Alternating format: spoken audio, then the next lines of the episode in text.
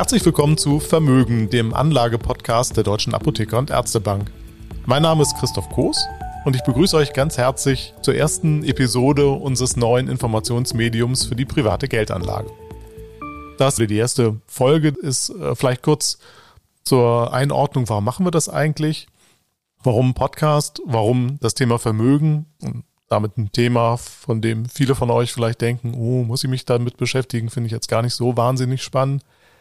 Die Antwort ist eigentlich relativ einfach und simpel, nämlich Geldanlage ist wichtig, private Geldanlage ist wichtig.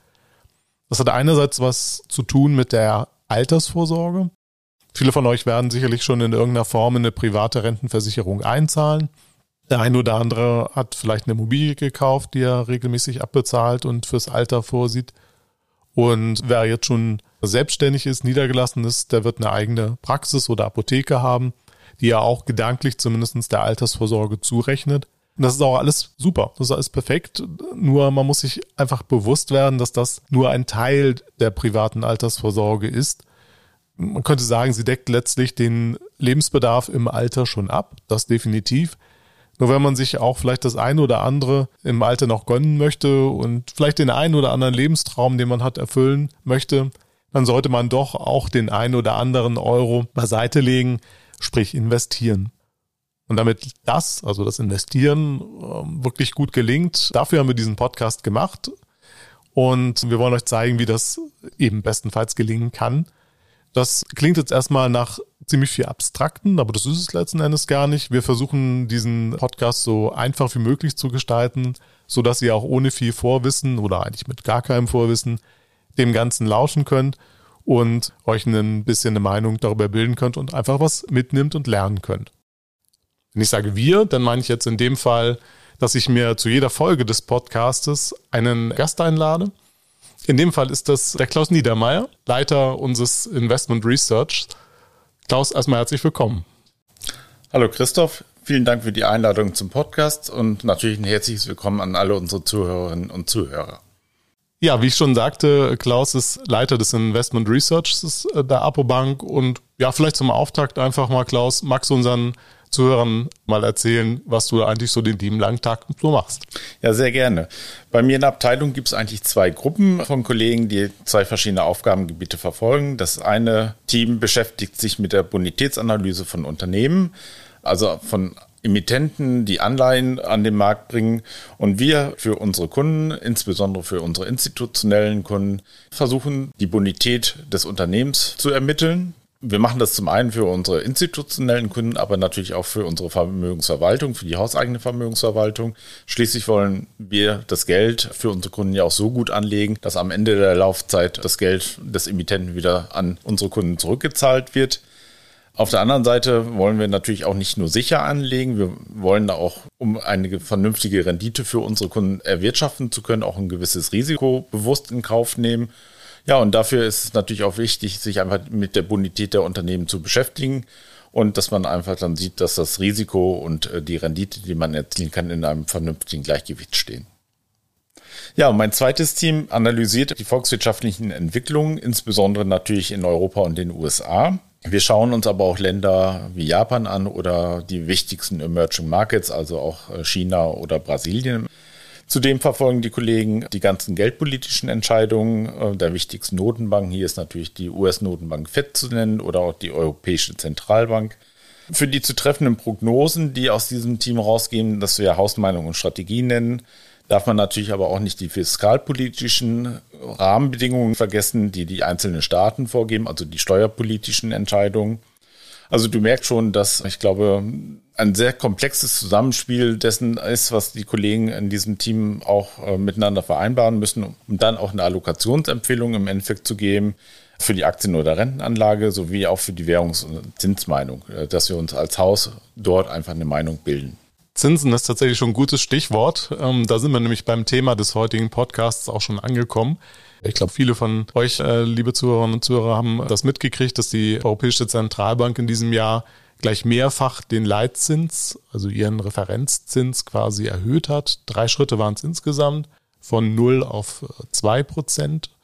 Und ähm, gerade die letzten beiden Zinsschritte waren tatsächlich die allergrößten Zinsschritte, die es seit Einführung des Euro-Bargelds überhaupt jemals gegeben hat. Insofern haben wir eine gewisse Trendwende am Zinsmarkt erlebt, nachdem es äh, über Jahre oder viele Jahre hinweg ja nur eine Richtung bei den Zinsen gab, nämlich nach unten. Ja, quasi in der Folge haben äh, die meisten Banken, unter anderem die APO-Bank ja auch, das Verwahrentgelt für Guthaben, die bei ihnen geparkt sind, aufgehoben. Gleichzeitig hat es auf dem einen oder anderen Bankkonto jetzt auch wieder die ersten Zinsen tatsächlich gegeben. Das heißt, jetzt mal die Frage an dich, wenn man das alles sich so anhört, dann ist es doch im Grunde genommen für Anleger jetzt relativ einfach. Ich lasse mein Geld einfach auf dem Sparkonto liegen, muss mich um ganze Kapitalmarktentwicklung gar nicht kümmern, kriege meine festen Zinsen und alles ist schön. Es klingt zumindest erstmal einmal deutlich besser, dass man, wenn man spart, wieder für seine Einlagen auch äh, Zinsen bekommt, was wir lange Zeit nicht gehabt haben. Es gab sogar die Phasen, die du ja angesprochen hast, auch, dass Sparer sogar Geld dafür zahlen mussten, wenn sie gespart haben. Aber ich glaube, du hast die Zinserhöhung durch die Notenbanken angesprochen. Ähm, das war ja das eine, was uns begleitet hat. Auf der anderen Seite haben wir natürlich auch die Inflationsentwicklung gehabt und ein Sparer oder Investor muss natürlich genau diesen Aspekt da ja auch irgendwie mit berücksichtigen. Und äh, wenn man sich jetzt mal die Inflationsraten anschaut, die letzte, die jetzt für den Oktober veröffentlicht wurde für Deutschland, lag bei über 10 Prozent, bei 10,4 Prozent genau. Und auch für den Euroraum wurde jetzt gestern gerade die letzte Inflationsrate veröffentlicht, die sogar bei 10,7 Prozent lag. Also äh, wirklich Werte, die wir auch historisch gesehen ganz weit zurückblicken müssen, dass wir überhaupt äh, solche zweistelligen Inflationsraten im Euroraum oder in Deutschland gesehen haben. Also das heißt im Endeffekt, wenn ich mir jetzt für Sparer das anschaue, ich habe einmal die Inflationsrate, ich habe natürlich wieder das gestiegene Zinsniveau, aber was bedeutet das gestiegene Zinsniveau? Ich muss mir eigentlich auch die Zinsstrukturkurve mal anschauen. und was ist eine Zinsstrukturkurve? Ich habe einmal die Zinsen für kurzfristige Anleihen und im Endeffekt auch die Zinsen für langfristige Anleihen. Und das, was die EZB oder die Notenbanken meistens beeinflussen können, ist das, was am kurzen Ende passiert. Dadurch, dass die die Leitzinsen dementsprechend anpassen, erhöhen oder senken, können sie das Zinsniveau an diesem kurzen Ende der Zinsstrukturkurve ganz gut steuern aber halt das langfristige Ende unterliegt dann doch noch anderen Kräften, wie der Markt auch wirklich die wirtschaftliche Situation einschätzt oder auch wie die Inflationserwartungen sind. Also kommen andere Aspekte mit rein. Also was wir jetzt mal sehen mit den kurzfristigen Maßnahmen, die die Notenbanken natürlich gemacht haben, die haben also schon indirekten Einfluss natürlich auf das Tagesgeldkonto vielleicht oder auch auf die Kreditzinsen oder auch auf das Geld, was die Banken sich untereinander leihen. Da hat die Notenbank Einfluss drauf, aber auf das lange Ende, wie gesagt, halt äh, gibt es auch noch andere Aspekte, die man da berücksichtigen muss. Und gerade wenn wir sparen wollen, und das ist ja das, was unsere Kunden dann auch im Endeffekt wollen, sie wollen fürs Alter vorsorgen oder für irgendwelche Anschaffungen vorsorgen, dann will ich ja nicht kurzfristig mein Geld anlegen, sondern ich habe ja den langfristigen Aspekt da mit drin so dass ich dann mal schauen muss, was ist am langen Ende der Zinsstrukturkurve passiert und wie haben sich dort die Werte entwickelt. Und ich glaube, da muss man schon mal sagen, du hast gerade angesprochen, wir haben 13 Schritte am kurzen Ende gesehen bei der EZB, dass wir von 0 auf 2 Prozent gestiegen sind. Äh, wenn man sich den gleichen Zeitraum mal anschaut, ich habe mir die Werte extra mal rausgeschrieben. Und in dem gleichen Zeitraum, wie die EZB im Endeffekt die drei Zinsschritte gemacht hat, sind die Renditen für zehnjährige deutsche Staatsanleihen nicht um 200 Basispunkte, also um 2% angehoben worden, wie es am kurzen Ende der Fall war, sondern lediglich um 140 Basispunkte, also um 1,4%. Also man sieht schon sehr schön, dass das gestiegene Zinsniveau nicht komplett auch auf der Zinsstrukturkurve angekommen ist und sich die Kurve somit verflacht hat. Also wenn man die beiden Enden miteinander vergleicht, ist, ist die Steigung im Endeffekt geringer geworden. Und wenn ich mir die angesprochenen Punkte jetzt mal anschaue für die zu erzielenden Renditen und das mit der vorhandenen Inflationsrate zusammenbringe, führt es natürlich dazu, dass ich zwar auf der einen Seite wieder positive und auf dem ersten Blick vielleicht auch attraktive nominale Renditen erzielen kann, ich diese aber auch immer noch ins Verhältnis zu den vorhandenen Inflationsraten setzen muss und somit die reale Rendite, die ich gerade am kurzen Ende oder sogar teilweise auch am langen Ende erzielen kann, immer für die Sparer ja noch zu negativ, also nicht zu negativen Zinsen, aber zu negativen Realzinsen im Endeffekt führt, weil ich ja von den äh, Nominalzinsen meine Inflationsrate dann auch nochmal vereinfacht gesprochen abziehen muss. Das habe ich jetzt noch nicht so ganz hundertprozentig verstanden. Vielleicht können wir das am Beispiel mal festmachen. Also ich stelle mir jetzt vor, ich lege 10.000 Euro an, insgesamt sagen wir mal zu zwei Prozent. Das war jetzt der letzte Zins, den die EZB als Leitzins rausgegeben hat. Ein Jahr lang, dann bekomme ich am Ende des Jahres 200 Euro ausgezahlt. Was hat das jetzt mit Inflation zu tun? Die Rechnung von dir ist natürlich korrekt. Wenn ich jemanden für ein Jahr 10.000 Euro leihe und dafür 2% Zinsen per Anno bekomme, bekomme ich am Ende des Jahres 10.200 Euro zurück. Wenn wir jetzt aber mal die Inflationsrate aus Oktober diesen Jahres für Deutschland mit einbeziehen, würde die Rechnung schon deutlich weniger schönes Bild ergeben. Nehmen wir mal an, ein Student hätte sich im Oktober 2021 überlegt, ob er sein Geld für ein Jahr zu 2% anlegt oder ob er es für einen bunten Korb mit verschiedenen Sachen verwendet, weil er beispielsweise gerade einen eigenen Hausstand gründet. Der Student hätte, wenn er sich für die Anlage entschieden hätte, im Oktober 2022, also jetzt, die von dir genannten 10.200 Euro zurückbekommen. Er müsste jetzt allerdings für die verschiedenen Sachen nicht mehr die 10.000 Euro zahlen, sondern 1.000 Euro mehr, weil dem ja die 10% Inflationsrate dann her. Also er müsste 11.000 Euro dafür zahlen. Der Warenkorb wäre also im Endeffekt um 10% teurer geworden. Also selbst wenn man jetzt die von der Preissteigerung von 1000 Euro nochmal die 200 Euro Zinsen, die er ja bekommen hat, abzieht, äh, wären die Waren, die er heute kauft, also um 800 Euro teurer als das, was er vor einem Jahr hätte zahlen müssen, äh, dadurch, dass er auf Konsum verzichtet hat und die Zinsen dafür bekommen hat. Aber sein Wert des Geldes oder der Wert des Geldes ist geringer geworden und somit kann er sich heute eigentlich dann weniger leisten, als er es vor einem Jahr getan hätte oder gekonnt hätte. Okay, aber das hieße ja, wenn ich das jetzt richtig verstanden habe, dann müsste ich ja, um 10% Inflation auszugleichen, mir eine Kapitalanlage suchen, die mal mindestens 10% abwirft, um zumindest mich nicht schlechter zu stellen am Ende des Tages. Frage, wie bekommt man das hin? Was wäre das für eine Anlage? Bevor du jetzt direkt irgendwie mit Aktien kommst, darf ich nur mal kurz an der Stelle erinnern, der deutsche Aktienindex hat ja seit Jahresanfang ordentlich eingebüßt. Jetzt gerade die letzten Tage ist es gerade ein bisschen besser wieder geworden, aber ähm, wir sind immer noch im deutlich zweistelligen negativen Bereich.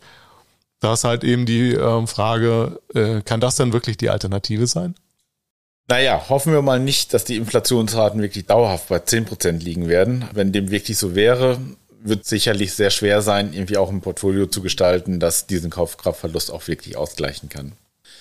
Ich glaube, für Inflationsraten, die dauerhaft auch über diesem Niveau liegen, müsste es auch wirklich Erklärungen geben. Und das sind aktuell sicherlich zum einen die Corona-Pandemie und die hierdurch unterbrochenen Lieferketten als ein Argument und natürlich auch der schreckliche Ukraine-Krieg, infolgedessen die Rohstoff- und Nahrungsmittelpreise ganz kräftig angestiegen sind und dementsprechend auch dazu geführt haben, dass wir jetzt im Oktober eine Inflationsrate von 10,4 Prozent gesehen haben. Wenn man jetzt aber mal anschaut, ich hatte vorhin ja auch schon mal die Notenbanken angesprochen, die EZB strebt zum Beispiel eine Inflationsrate von 2 Prozent an als dauerhaftes Ziel. Das wird in diesem Jahr natürlich überhaupt nicht zu erreichen sein. Auch im nächsten Jahr wird es sehr schwer zu erreichen sein. Aber wir werden uns sehr wahrscheinlich von den aktuellen Niveaus schon wieder zumindest in diese Richtung bewegen. Wir werden sicherlich nicht bei zwei Prozent auch in den nächsten Jahres dabei rauskommen. Aber wenn man sich mal die langfristige Inflationsrate für Deutschland anschaut und wie da der Schnitt ist, und wir haben dort Daten, die bis 1950 zurückgehen, sieht man, dass die Inflationsrate in Deutschland im Schnitt bei 2,4 Prozent liegt. Auch da gab es Phasen, Anfang der 70er und Anfang der 80er Jahre, wo die Inflationsraten wie jetzt schon deutlich höher gewesen sind und auch deutlich über dem Inflationsziel von 2 Prozent gelegen haben. Aber auch da gab es gute Erklärungen, warum dem so gewesen ist. Ich glaube, keiner von uns hat eine Glaskugel und kennt die Zukunft, aber ich glaube, dass dieser langfristige Schnitt von 2,4 Prozent oder auch das Inflationsziel, was die EZB, früher die Bundesbank mit 2 Prozent rausgegeben haben, schon ein guter Indikator dafür sind und besser geeignet sind, als man sagt, ich muss die 10 Prozent mit einem Portfolio generieren können. Also mein Ziel sollte es somit sein, als langfristiger Anleger also diesen Durchschnitt eher zu übertreffen, die derzeitig zu erzielenden Renditen mit Anleihen guter Bonität reichen grob gesagt gerade dafür aus, diesen Durchschnittswert für die Inflation auch damit auszugleichen. Um mit meinem Depot also oberhalb des langjährigen Durchschnitts zu liegen, muss ich als Investor bereit sein, Risiken bewusst wirklich in Kauf zu nehmen. Dies kann ich im Anleihesegment beispielsweise dadurch machen, indem ich auch in schlechtere Bonitäten investiere oder auch außerhalb des Euroraums aktiv bin. Dies setzt natürlich voraus, dass ich als Investor oder als Investoren mir auch bewusst eine Meinung zu dem Währungspaar bilde. Also wenn ich in den US-Dollar-Raum investiere, dass ich auch weiß oder eine Meinung dazu habe, wie sich US-Dollar gegenüber dem Euro entwickelt. Sofern der US-Dollar in diesem Beispiel sich gegenüber dem Euro abschwächt, könnte die Mehrrendite, die zum Beispiel auf den US-Staatsanleihen im Augenblick draufsteht, auch schnell durch Währungsverluste wieder zunichte gemacht werden. Okay, verstanden. 10% Rendite sind es dann vielleicht nicht, die ich brauche, sondern die angesprochenen durchschnittlichen 2,4%, die du gerade erwähnt hast. Aber nochmal, also der DAX hat 15% aktuell äh, Minus gemacht in diesem Jahr. Das sind auch keine 2,4% plus. Da hast du natürlich völlig recht. Die minus 15 Prozent werden nicht dazu beitragen, dass ich meine Ziele erreichen werde. Aber ich glaube auch da, ich hatte es bei der Inflationsrate schon mal angesprochen, dass man einen langfristigen Blick haben muss. Auch beim DAX sollte man vielleicht einfach mal gucken, was die langfristige Erfahrung uns lehrt und was für realistische Erwartungen man auch an den DAX dann im Endeffekt haben darf. Und äh, ich habe mir extra die Zahlen mal vorher mal rausgesucht. Betrachtet man den DAX beispielsweise über einen Zeitraum von 20 Jahren, also von Ende 2001 bis 2021, so liegt die per Anno Rendite bei 8,5 Prozent. Also ich habe pro Jahr 8,5 Prozent Rendite damit erzielt. Und man sollte nicht vergessen, dass in diesem Zeitraum äh, ja auch noch zwei Jahre liegen mit, mit den Jahren 2002 und 2008, die mit einem Minus sogar von über 40 Prozent geschlossen haben. Jetzt kommen vielleicht die ersten sagen, äh, der Zeitraum 20 Jahre, 2001 bis 2008 mit 8,5 Prozent klingt ja schon verlockend und vielleicht hat er sich den auch bewusst extra rausgesucht, weil es da so schön aussieht.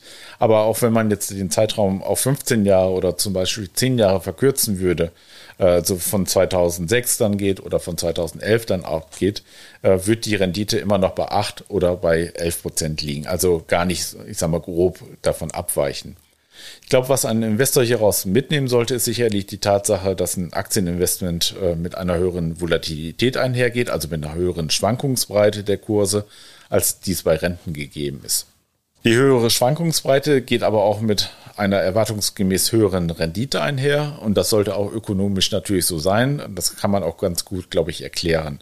Wenn man sich jetzt einfach mal überlegt, was ein Investor machen kann, er kann einem Unternehmen Geld zur Verfügung stellen, zum einen, indem es Anleihen von dem Unternehmen kauft, praktisch also wie eine Bank dem Unternehmen Kredit gibt, dann also Fremdkapital zur Verfügung stellt. Auf der anderen Seite kann ein Investor oder eine Investorin dem Unternehmen Eigenkapital zur Verfügung stellen und das ist, wenn ich die Aktien dann kaufe.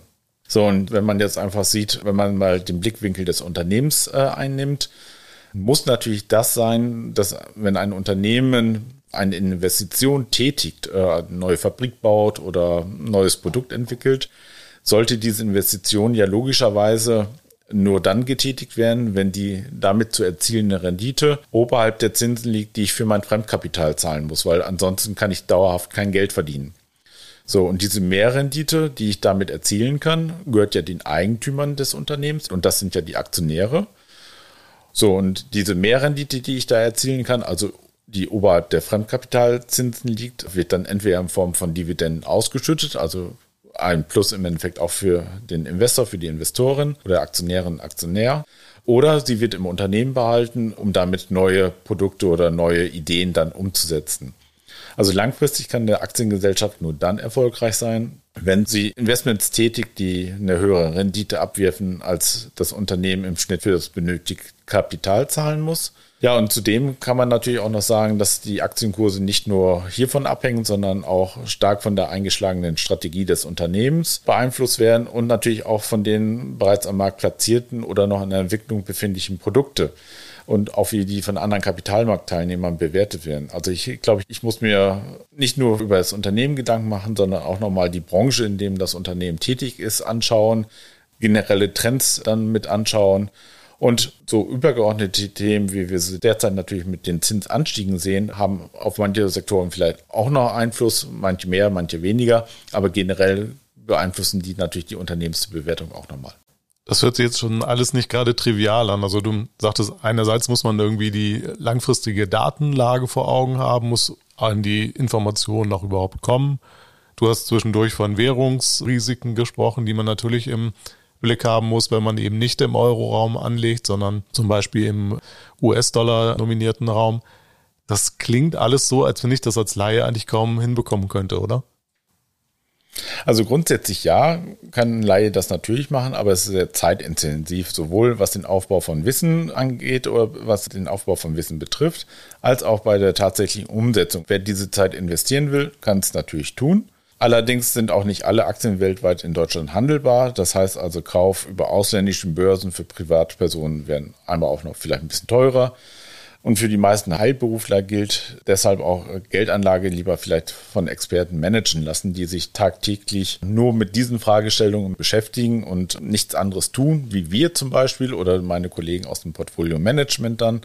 Genauso wie ich ja auch zum Arzt gehe und auch nicht versuche, das alles über Google dann zu erfahren, was ich vielleicht hätte oder wie ich mich am besten behandle, sondern da auch einfach den Rat des Experten gerne oder Expertin in Kauf nehme. Schönes Schlusswort, Klaus. Vielen Dank für deine Auskünfte, für deine Informationen und ich glaube, dass unsere Zuhörerinnen und Zuhörer schon eine ganze Menge aus dem äh, Gespräch mitnehmen. Ich persönlich nehme äh, mit, dass man nicht darauf hoffen sollte, dass die ganz normale Geldanlage auf ein Sparkonto auf absehbare Zeit irgendeine Renaissance erfährt zumindest was die Sache zum Thema Geldanlage betrifft. Zum Zweiten, dass man sich bei Aktien nicht verschrecken lassen sollte, wenn es dann halt tatsächlich mal ein paar Prozentpunkte oder auch jetzt wie in diesem Jahr um bis zu 20 Prozent auch mal nach unten geht oder du hast es ja auch angesprochen, es ist auch schon mal 40 Prozent in einem Jahr nach unten gegangen. Insofern ähm, sollte man immer dann, wenn man langfristigen Horizont bei sich behält, dann kann man auch eben solche Schwankungen nach unten tatsächlich auch mal aussitzen. Und der dritte Punkt, ich habe es vorhin ja schon so ein bisschen angesprochen, es klingt alles verständlich, aber es klingt auch nach ganz viel Arbeit und nach ganz viel Expertiseaufbau und man sollte sich, gerade wenn man jetzt eben nicht ewig Zeit hat und vielleicht auch kein Experte vom Fach ist, dann doch lieber den Rat eines Profis holen. Genau, damit sind wir auch am Ende unseres heutigen Podcasts. Ich kann schon mal einen kleinen Ausblick geben auf den Podcast des äh, nächsten Monats. Und zwar werde ich mir da nämlich direkt so einen Profi, von dem wir jetzt gerade gesprochen haben oder du auch schon erwähnt hast, äh, an die Seite holen und werde ihn mal fragen, wie gut er dann im vergangenen Jahr performt hat, beziehungsweise ob er es geschafft hat, den DAX zu schlagen. Damit, liebe Zuhörerinnen und Zuhörer, vielen, vielen Dank fürs Zuhören. Ich hoffe, euch hat es gefallen. Feedback an uns gerne an podcast.apobank.de und ja, mir bleibt nur noch zu sagen, vielen Dank fürs Zuhören und hoffentlich bis zum nächsten Mal.